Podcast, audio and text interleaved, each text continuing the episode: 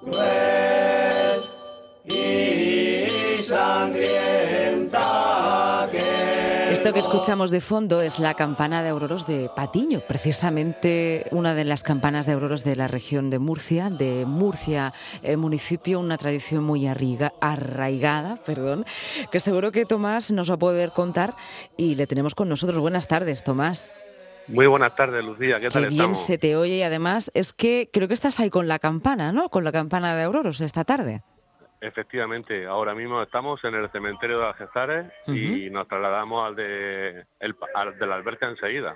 Queremos conocer de dónde viene esta tradición que ah, está muy arraigada en la huerta de Murcia.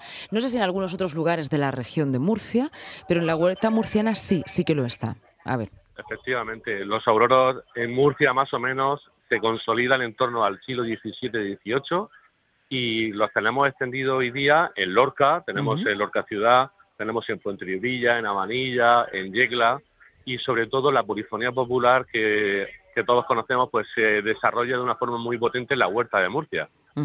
¿Por qué? ¿Por qué en estas zonas de la, tanto por qué en estas zonas de la huerta, Tomás?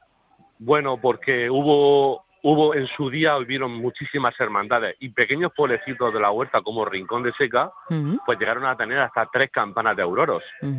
Y, y en los años 90 del pasado siglo, pues hubo una intención de revitalizar todo esto y fue un momento que muy importante y hoy día pues ya contamos con 12 o 13 campanas en la huerta, cuando estuvieron casi ex- extinguidas en el pasado. Creo que los estamos escuchando ahí un poco de fondo Sí, mientras hablas con mismo. nosotros. Sí. Em, ¿De dónde viene, de dónde nace esa tradición?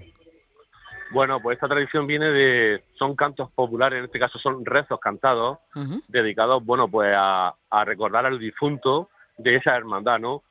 Hoy día todos conocemos los seguros que pues te da un, entre comillas un entierro digno, tus Sí. flores, tu sepultura, etcétera, ¿no? sí, sí. Antiguamente no existía esto y entonces pues bueno, pertenecer a una hermandad o una congregación de este tipo pues te avalaba que tuvieras entre comillas un entierro digno, una misa rezada, que tuvieras cera. Una pompa, ¿no? y- Una pompa fúnebre más o menos eh, Sí. adecuada, ¿no? Sí. Sí, habían, habían entierros muy sencillicos, muy pobres, y habían entierros con, de muchísimo dinero, donde a- si pertenecías a una hermandad potente o, te- o eras de un poder adquisitivo alto, pues ponían todos los estandartes, incluso te ponían la túnica si pertenecías a una hermandad, y era un, un entierro pues potente. Tomás, y lo de la campana, porque además cuando hablamos de la campana de es que lleváis Sí. una campana. Efectivamente, en la, la peculiaridad que existe en la huerta de Murcia y en algunos puntos de la región es que eh, la campana es el único instrumento que durante los ciclos de pasión, ordinario y difuntos que hemos empezado hoy, es el único instrumento que acompaña a, lo- a la polifonía popular. Recordamos un poquito a los oyentes cómo es la estructura de una salve. Son coplas de cuatro versos, donde los dos primeros versos los interpreta un coro, los otros dos versos le responde el otro coro, y el único instrumento musical es la campana. Y la salve acaba con una copla formada por seis versos largos y uno cortito. ¿Forman parte del patrimonio inmaterial la campana de auroros? Claro, eh, los auroros en Murcia eh, fueron declarados bien de interés cultural de carácter inmaterial. Tenemos auroros en Navarra, tenemos auroros en toda la comunidad valenciana, en Extremadura, tenemos auroros en Prigo de Córdoba, tenemos auroros que son rosarieros en Oh. Huelva, en Río Tinto, en las minas del Río Tinto, y aquí en nuestra huerta de Murcia, en Lorca y en otras localidades, pues se conservan y hoy día, en el, el día de hoy, pues están rezando, cantando en todos los cementerios. ¿Y lo de auroros es porque, mm, porque empezáis a ir con la campana a los cementerios desde la primera hora del día? Efectivamente, eh, la costumbre que ya se ha perdido era que la obligación de salir todos los sábados solicitando eh, el recorrido por el pueblo.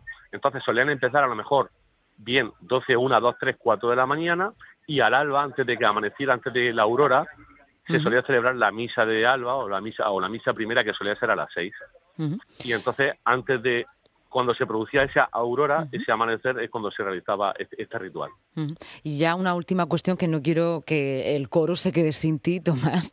Sabemos que es eh, canto polifónico, como decías, eh, con, bueno, tenemos esa campana, pero no sé si se le puede añadir algún instrumento más. Es decir, este tipo de ritual Sí, eh, sí. mm, casi ancestral nos permite innovaciones, es decir, puede llevar instrumentos, como pueden hacer las cuadrillas, o no, o hay que respetar un formato estándar también para respetar la tradición. Bien, cuando llega el tiempo de la Navidad, los auroros cogen instrumentos musicales para interpretar el aguilando, la salve de aguilando, etcétera. Sí. Y en otras localidades como Bullas, la Copa de Bullas o Lorca, los auroros tal día como hoy, 1 de noviembre, ellos están cantando con sus instrumentos musicales. Ah. Porque los auroros en algunas zonas de la región sus salves las interpretan con instrumentos musicales. Ah, vale, vale. Guitarras, guitarros, laudes. Y además en Lorca contamos con un gran artesano que está realizando instrumentos, reproducciones de instrumentos importantes de constructores del siglo XVII, XVIII y XIX y que hoy día pues este señor está reproduciendo todo este tipo de instrumentos tocados por los auroros de Lorca. Bueno, pues nada, qué interesante. Tomás, te vamos a despedir ya. Muchas gracias por eh, hablarnos, estar con nosotros y también, bueno, por ilustrarnos con este tipo de, bueno, pues de, de rituales que no son tan conocidos, que son muy propios de nuestra zona y hoy sabemos un poquito más gracias a ti. Así que nada, a seguir por los cementerios durante esta jornada. Muchas gracias, muchas gracias a ti, Lucía, por el interés. Claro, siempre. Un abrazo muy grande. Venga. Un abrazo a Adiós.